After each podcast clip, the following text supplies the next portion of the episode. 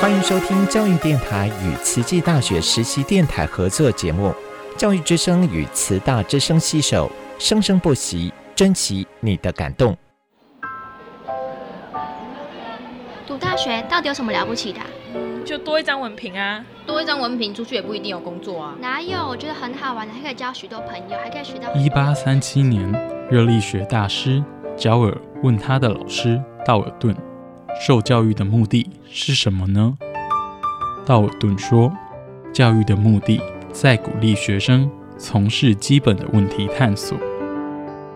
大学有许多课程，目的不是让你得到高分，而是让你了解自己。”欢迎收听由慈济大学教育团队制作主持的《大学了不起》。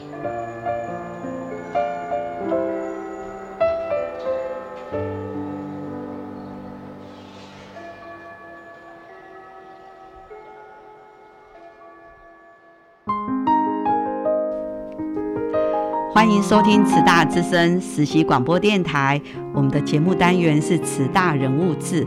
我是主持人陆秀芳。那在我们现场的节目，我们邀请到慈济大学医学院物理治疗学系杨志宏老师。各位听众，大家好。嗯，杨老师好。那杨老师在我们学校呃物理治疗学系授课之外，他也也兼我们行政工作，哈，是一个呃教务处招生组。呃的这个行政职哦，所以老师真的很忙碌。那但是我们既然把你邀请来了，就想跟杨老师多进一步的认识。可以请教老师啊，老师你在年轻的时候就对物理治疗学系有兴趣吗？为什么会来读会读这个专业？其实应该不是这样的一个故事啊。哈，其实，在那个年代的时候，就是刚刚我们也提过嘛，哈，就是附件医学。那其实我自己的志愿的话是。第一志愿是台大心理系，哦，还有啊那个呃师大生物系，我从小对生物系都很有兴趣，嗯然后那年我们确实是高分录取了，嗯，附件医学系，嗯哼，哎，那在那个那个过程里面，其实家里面也会思考说，哎，你你是不是要在在念医学啊？哈，因为因为家里面的长辈大部分都是医学背景的。哦，包括我的爷爷，他本身也是一个中医师嘛。嗯哼。那当然，这个这个在学习的过程里面，其实，在在复健医学这样的一个领域里面，其实对在台湾来讲啦，我觉得那时候其实我们并不是那么清楚说啊，当我们吃药没有用，当我们开完刀以后，我们需要做复健这样的一个概念，其实对一个年轻的学子来讲的时候，说为什么医学不能更好？为什么药物不能更好？然后需要说，好像第二第二层的一个部分来帮忙。那我想那个时候是呃，我的同才里面，我的同学里面，呃，他们有不同的一个思维。那我我自己的话是呃，因为我那个老师他本身就是呃学习生物力学。那生物力学的话，他就是说哦，有力学有生物。那既然是生物跟力学的话，他就跨了。所谓的跨领域的一个概念，嗯，那那时候的话，因为我实习的关系啊，哈，我我也蛮勇敢的。我大四的时候，哦，认识我家师姐，然后又当班带，然后又在实习，哈，那时候哦，那时候就觉得自己好像很厉害这样子，哈，嗯嗯。但家里面也会觉得说，哎，你如果啊实习完了以后毕业以后，你是不是要去啊再考取什么学士后医学系啊，或干嘛？然后就在那样的一个一个氛围下，我就到了成功大学哈。嗯，那成功大学的时候，呃，这个故事也蛮有趣的哈。就是呃，我就问我们我们成功大学成功大学附设医院的附件部的老师说，呃，我我去考那个医学工程研究所好不好？他说，我们都考不上，你怎么可能考得上？嗯，跟我们一起去考猪好了。然后那时候那个那个思维里面就觉得说。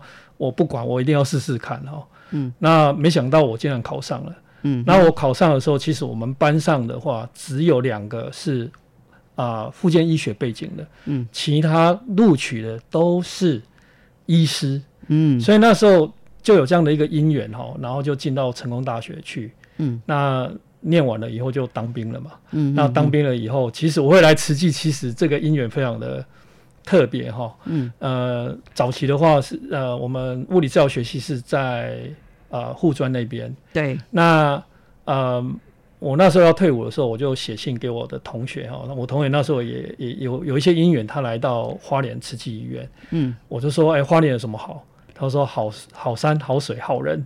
嗯，然后我就把它记起来了，然后我就写了履历。嗯，写了履历的话，啊，那时候的张富美校长，嗯，他就说看到这三三三句话，他就录取我了。我说啊，我其他的不用再讲吗？他说不用。对，就是刚刚哪三句话？就是好人。好山好水好人，他听到你这三句话，对我的履历里面就这这三句话，然后他就录取了。然后我就问校长说：“哎，我还要再自我介绍什么？”他说：“不用了，你的履历我都看过了，然后你就来上班。”但是但是来上班的时候，总会觉得说我我为什么要来这里？总是会有这样的一个年轻的一个一个一个想法嘛。哈，那当然那时候就觉得说，呃，在。有时候我们在在教学现场里面，其实很容易被学生感动。那我觉得那个感动是可以让你继续去努力了哈。我觉得，呃，有时候当然现在的教育现场又跟以前非常不一样。那我会觉得说，其实有时候我们可能自己也要做一些调整了哈。就是说，以前我们可能会满满的感动，那现在的话，可能我们还在找以前那种满满的感动。但是有时候我觉得说，现在的年轻人。他们呃，因因为我目前在跟学生讨论的时候，我发现现在的年轻人其实是蛮蛮忙的啦哈。他们忙的一个概念里面，就是他的社交里面是非常的缥缈的，就是说他他的社交里面不是不是这个呃你现场看到的这个人，嗯，好，然后我我曾经看听到呃学生跟我讲说，他喜欢二次元的的人物。嗯，那对我这种 二次元我就听不懂了哈。嗯，那这个其实是一个非常非常重要的一个改变啊。那当然很重要的一个部分就是，我觉得孩子他基本上有没有很强的一个心心力，我觉得这个也是。我我觉得在教育的一个过程里面，我我觉得这个也是我们自己要去反省的一个部分。哦哼，所以我们听杨老师的介绍，其实，在我们学学校很多老师哦。呃，在读他的专业的时候，或许不是他的第一志愿，不是他的第二志愿，可是是因为就是哎，刚好那个分数，然后就落在那里，可是又跟自己所喜欢的也没有相距那么远哦，就是还是有一点接近，都是在对人的健康，在医学的领域。所以杨老师呢，大学的时候是读附件医学系，那这个呃。后来又有一个因缘，想说，哎，来读这个呃医学工程啊，医学工程医工系。那这个是刚开始在早期那时候很不容易考上哦。听杨老师讲，呃，这个附件医学系两个，其他都是医师才能够考得上的硕士班。那杨老师也因为这样硕士毕业，有一个因缘，自己的同学是在花莲工作的物理治疗师，透过他大学的同学给他这个三句话。好山好水好人，哎，好人多。那所以因为这样子遇到这个，他第一个求职的学校是。呃，慈济科技大学前身叫慈济护专，所以杨老师来的时候是慈济护专的老师。那遇到校长是张福美校长，我们好怀念他哦。老师已经张校长已经退休了哈，但是还是在花莲，所以我们呃张校长也很有趣哦。把他的履历都看完之后，其他话都不用多说，三对三句话说对了，就人就留下来了。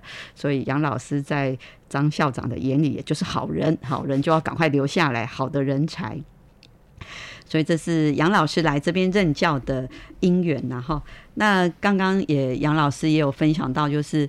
呃，从学生那边得到一些感动哈。那其实教学工作真的是边教边学，透过跟学生也是从学生的身上学到很多东西，给我们一些刺激。那也看到学生的现象就是忙啊哈。那这个也是很忙的忙啊，也是有茫然的忙。那因为他们的生活所要关注的太多层面了哈，有他们的呃生活圈的同学啊。然后也有他们网络上的网友啊啊，还有很多很多对学生来讲，他们时间也是不够用哈。可是要学习的东西还是很多，所以透过学生啊教学，可以看到老师呃还是不断的在学习。哈，那呃在老师你进入大学教书之前，有在也是有工作的经验嘛？那可以分享一下吗？哦，那那时候的话，我是在呃花莲慈济医院哈担任物理治疗师的工作。嗯，那那那时候工作的性质比较特别哈，我是一般。呃呃，一半要治疗个案，然后一半的话是带临床的一个一个呃学生的一个实习。嗯，那在我们我们呃自己本身的一个一个学习的一个过程里面，其实我们医院是其实是蛮特别的。嗯，那特别是啊，在在病人啊进到我们医院来了以后，其实跟西部的一个状况其实不是那么。一致哦，因为我们这边的话族群也不一样，对，哦，所以在整个医疗的一个过程里面，其实有很多反而是我们自己在学习上的一个一个关键点，然后包括你要如何带学生，包括你怎么样去应对呃这个呃医疗医疗的一个诊治的一个过程。嗯，那我觉得我们医院里面其实是真的是有满满的这个爱的哈。那我为什么这样讲哦？其实。很多的话语大家都会讲，但是我我我在那段时间里面，其实我看到我们的同仁基本上都是很用心的在付出哈。嗯，那这个用心的在付出里面，其实就是在在诊间里面啊，或者是在治疗的场所里面，我们都可以看到。那呃，这个也让自己在未来的这个教学里面，也是也是有一个满满的一个收获哈。你要怎么样把这样的一个一个一个感动，然后化成行动，然后来来教导啊同学哈，我觉得这个这个也是自己一个很重要的一个学习过程。哦，所以老师呃在呃担任学校的老师之前呢，是在花莲慈济医院也是担任物理治疗师。那同时呢，呃担任呃第一线的一个物理治疗师之外，也担任教学的工作。那所以在这个在这个不管是在教学或是临床的服务呢，也看得到在我们花莲地区的病人，还有我们的这个呃物理治疗师以及医疗的团队，这种互动也特别的觉得是一种很温馨的感觉啊，因为我们花东地区哦。呃，医疗资源当然跟西部比的话，当然医学中心就只有花莲慈济医院，所以有一些需要这些专业的团队来帮忙的，也是有的会是比较远的地方来。那甚至呢是来的呢，也是多元族群，呃，有原住民、泰鲁格族，有客家人，那甚至可能还是有一些老农民。那我们都是我们服务的对象，所以杨老师在这个呃过去临床的服务以及教学的工作当中，觉得也是有很多的学习。我相信我们任何一个老师都会是因为过去在那个临床服务的经验哈，这些资产哦都可以作为是我们在进来学校教书可以教给学生传递的经验。除了专业的知识之外，还有这个实务的经验，这样子是最有说服力的来教学生哈。那我们先休息一下哦，我们等一下再来跟杨老师哈再聊一聊，我们更认识一下他。春风吹过起伏。的海洋，每个小小关照都有巨大影响。我的眼里，你的倔强，慢慢被爱变成无话不讲。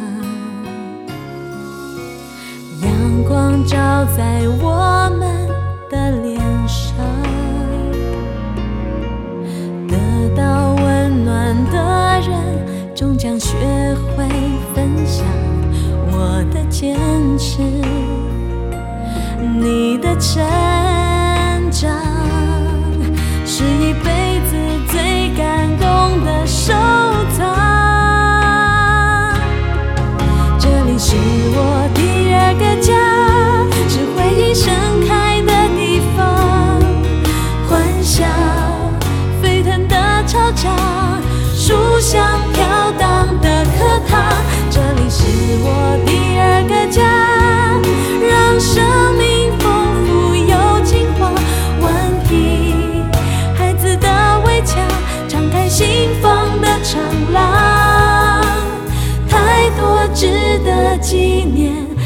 是在回答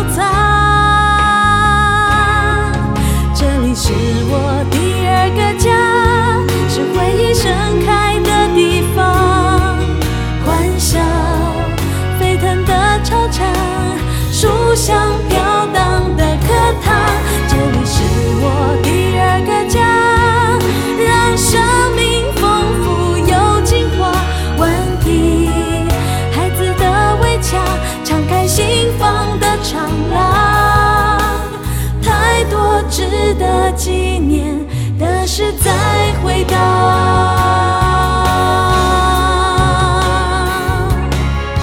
这里是我第二个家，是回忆盛开的地方，欢笑沸腾的操场，书香飘荡的课堂。这里是我第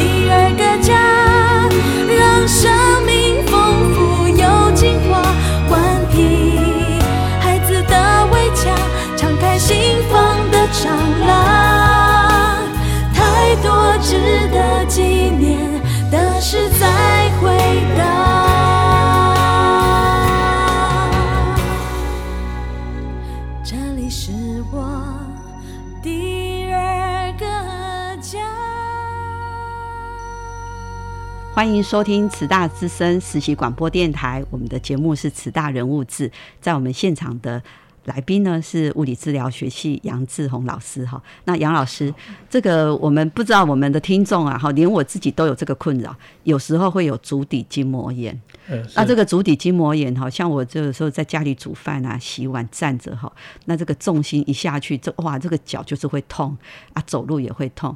那不知道老师在对这一方面，这个足底筋膜炎接触这样的一个民众啊，或是有这种困扰的人，在在您的专业上面，你有没有一些经验可以来协助我们？好，是的哈，我想足底筋膜应该就是一个果了哈，就是说我们看到的就是说，呃，在医学上我们会有这样的一个定义。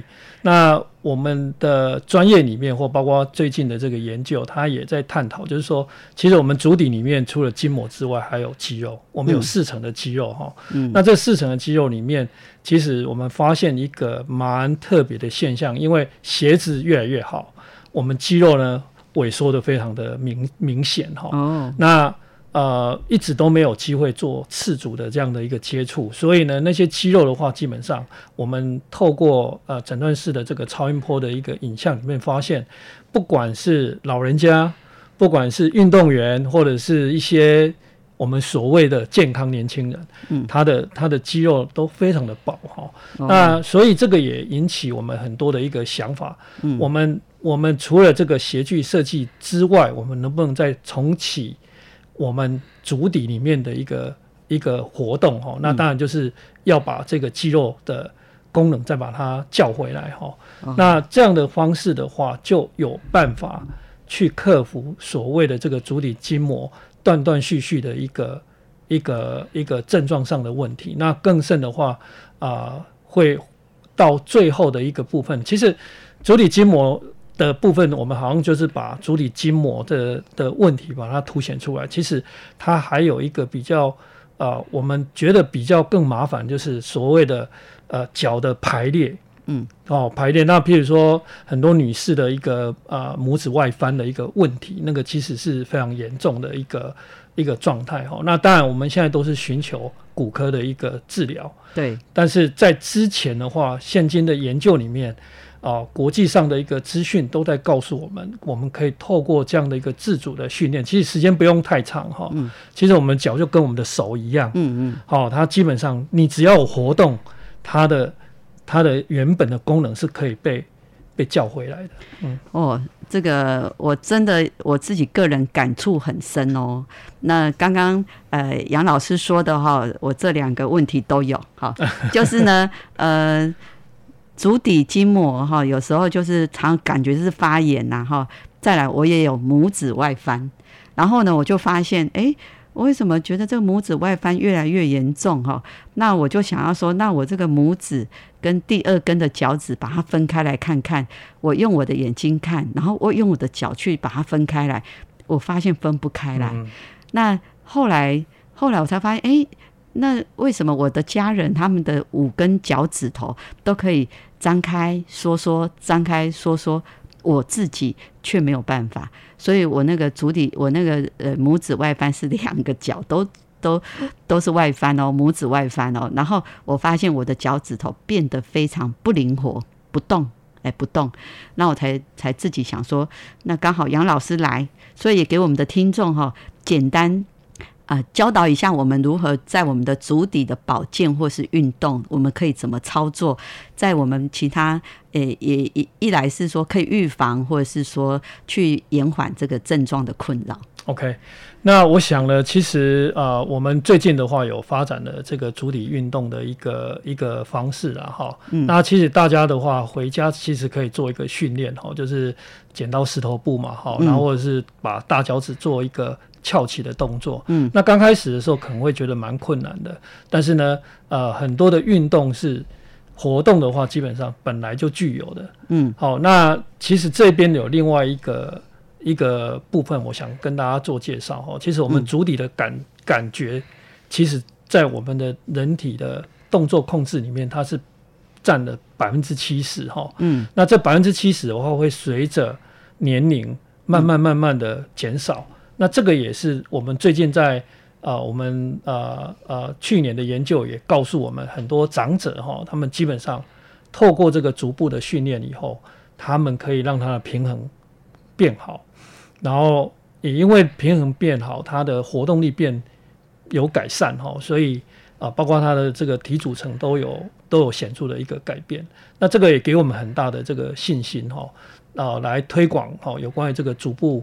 运动的一个一个介入哈，呃，各位听众的话，其实只要心想好怎么把脚趾啊翘起来、撑开这样的一个方式，那不要不要灰心哈。嗯，一般来讲的话，四个礼拜好，你每天哦，就是一只脚哈要分开哦，一只脚的话做啊呃一次十五秒，然后做五次就是七十五秒，对不对？嗯，然后另外一边也是七十五秒，所以你只要一天做一百五十秒就可以了。嗯嗯，哎，哦，好，谢谢杨老师哦，给我们的提醒哦。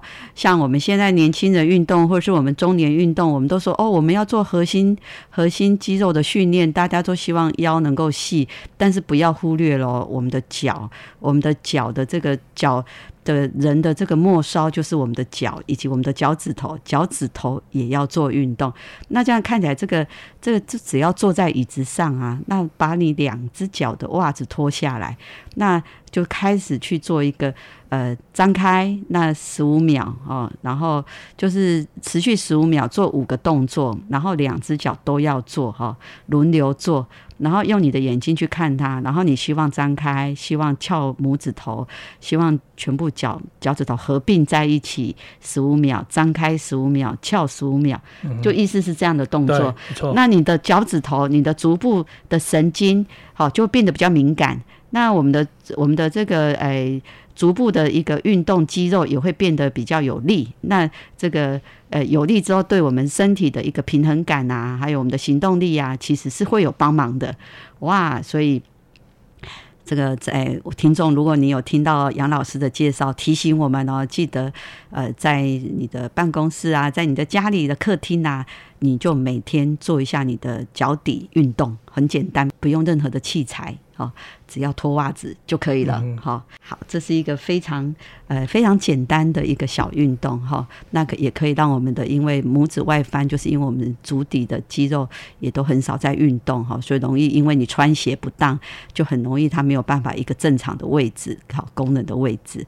那最后呢，节目呃，我们也是呃很好奇啊。哈，杨老师啊，在呃前两年哦，呃。培训哈，成为慈济人、慈济志工，很想知道杨老师，您在这个教学工作、研究工作，还要设计这么多的这些运动的这些产品，那还有这些这些开发一些专利啊，那老师怎么怎么是什么样的因缘呢？让你想要呃培训啊慈济志工呢？哦，我我我想呃，培训的时候，其实大家都会害怕了哈。嗯，那害怕的时候就是自己。就是就是啊的生活有没有如法？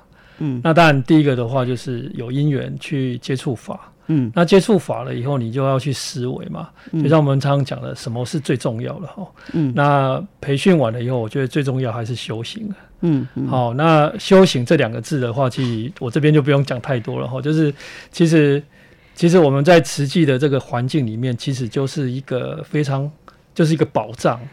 那我在早期的时候，其实有很多国外的朋友他们过来，我我我我其实一个我是比较属于那种 research oriented 哈，我很喜欢做研究，因为我喜欢做新的东西。嗯，然后他们来的时候，其实我们那时候都会觉得说，这是我们很熟悉的环境啊。但是每个人来就说，哦，他们要去见上人啊，他们要求智慧啊，他们他们要走的时候说，哇，这里是满满的宝藏。那反而是我们自己都没有发现，哎，宝藏在哪里？宝藏在哪里？那这是我们自己没有深入。嗯，好，那呃，就在很多的这个因缘的一个促成下，然后就决定说，哎，我我一定要要做这一步哈。其实我妈妈，我家四姑是非常棒哦，她一定每一次都跟我讲说，哦，你要乖哦，哦，然后你要听上人的话哦，然后你要认真哦，要帮帮上人。其实你都你都听不进去啦，因为觉得说这关我什么事？嗯，哦，就是你可能会把专业或者是你想追求的东西凌驾于这一些，嗯，你所思维的部分。但是久而久之以后，你发现其实，啊呃，我我觉得我最近早上起来，如果说啊，我们做做。品书的分享的时候，哎，我觉得那段那一段的话是非常宁静的哈，嗯，然后从法里面你也可以知道怎么样去去烦恼啊，怎么样去让自己更精进。我觉得反而是在这个过程里面，就就在那边飘摇，哦，就是呃没有因缘也不会来培训，那有因缘的时候就赶快。能进来这样子，对，所以呃，杨老师呢是来慈济大学服务超过十年之后啊，已经很好。那也就是在这这个因时间因缘，就是时间也到了哈，所以就这个呃家里的师姐啊，然后也是非常的支持他。那我记得杨老师有一次，我们好像是导师的一个呃真人的活动吧，那杨老师刚好坐在我旁边。那我们就互相分享说，你过去一年你觉得最有意义的两件事。那我就记得杨老师有跟我分享说培训，然后第二件事情是，呃，他真的吃素的时候，他在跑步的时候，他跑的时间速度都变快了。对，所以呃也是非常感恩，刚好我是坐在呃杨志荣老师旁边，他听他讲，听他讲吃素以及培训，然后刚刚又听他讲品书，呃增长智慧。所以杨老师虽然这一阵子身兼多职哦，教学研究、好开发设计，还有这个呃教务行政工作，哈，那但是。看杨老师真的是越付出啊越欢喜呀，好，那真的就是呃真的是有把法应用在身上哈，那提升自己，那也是协助更多的人哈利他。那我们今天这个节目呢，非常高兴邀请到呃慈济大学医学院物理治疗学系杨志宏老师来为我们分享他的这个教学的历程。谢谢杨老师，好，谢谢。